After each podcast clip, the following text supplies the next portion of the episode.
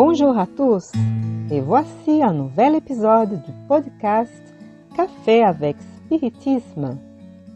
Aujourd'hui, nous vous présentons les réflexions de William Jacob sur un message de l'Esprit Emmanuel psychographié par Chico Xavier intitulé Face au divorce, publié dans le chapitre 51 du livre Rencontre prédestinée. Le bienfaiteur nous dit toute perturbation au sein du foyer qui contrarie ton voyage dans le temps a une cause spécifique. Comme cela se produit avec le convoi quand il s'immobilise de manière inopportune ou qu'il déraille, il est impérieux de recevoir la protection nécessaire pour que la voiture, voiture familiale continue d'avancer. Dans ces véhicules apparemment ancré dans la station du quotidien, et nous disons apparemment, car la machine familiale est en mouvement et en transformation continue. La quasi-totalité des accidents s'observe par l'évidence de petits problèmes qui, en se répétant continuellement, finissent par engendrer un désastre spectaculaire.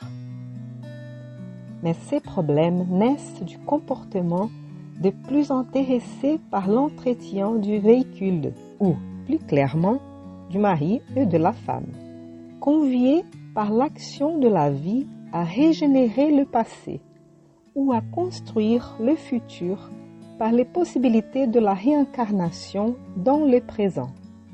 Problème qui se manifeste de petits déséquilibres en petits déséquilibres, jusqu'à ce qu'un déséquilibre plus grand survienne. Ainsi, nous voyons des conjoints qui transforment le confort en une débauche de luxe et d'argent, annulant les mariages dans des folles facilités, comme une plante qui serait victime d'un excès d'engrais, et nous en observons d'autres qui, qui l'étouffent par un abus d'avarice.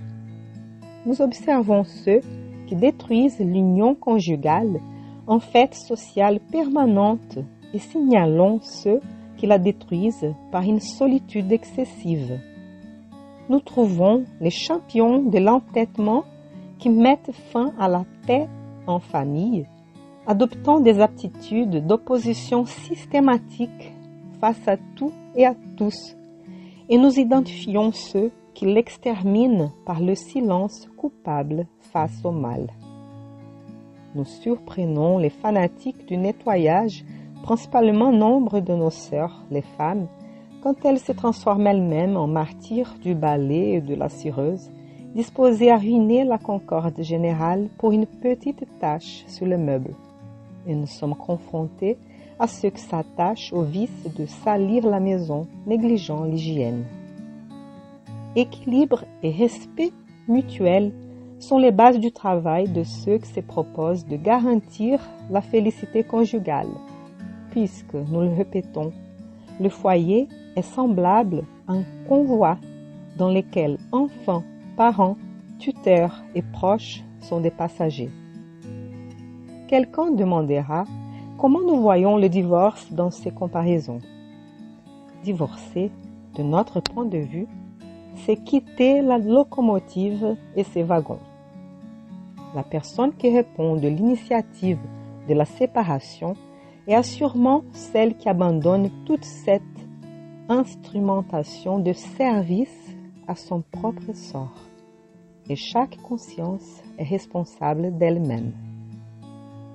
Nous savons que le train de la famille roule sur le chemin de fer de l'existence terrestre avec l'autorisation et l'administration des lois organiques de la providence divine.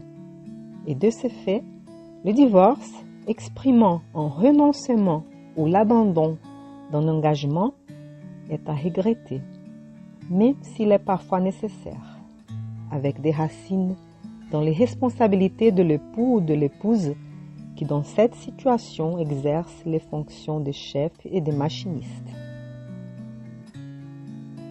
Il nous paraît clair que des gestes simples et apparemment insignifiants peuvent nuire à la relation conjugale. Emmanuel souligne le besoin d'équilibre et de respect mutuel comme la base du bonheur du couple. Il s'avère que ce respect n'est pas toujours réciproque et ce déséquilibre peut peser au point que le divorce, bien qu'indésirable jusque-là, se présente comme la seule solution pour éviter un mal plus grand, comme la violence domestique par exemple.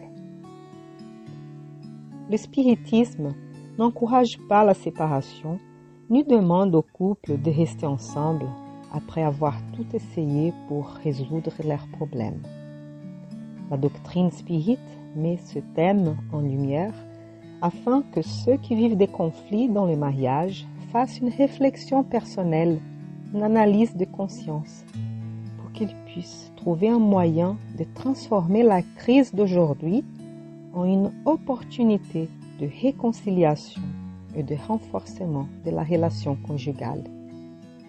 Et même s'ils se décident à abandonner le mariage, que tous les mouvements dans cette direction soient faits avec maturité et équilibre. Beaucoup de paix à tous et rendez-vous au prochain café avec spiritisme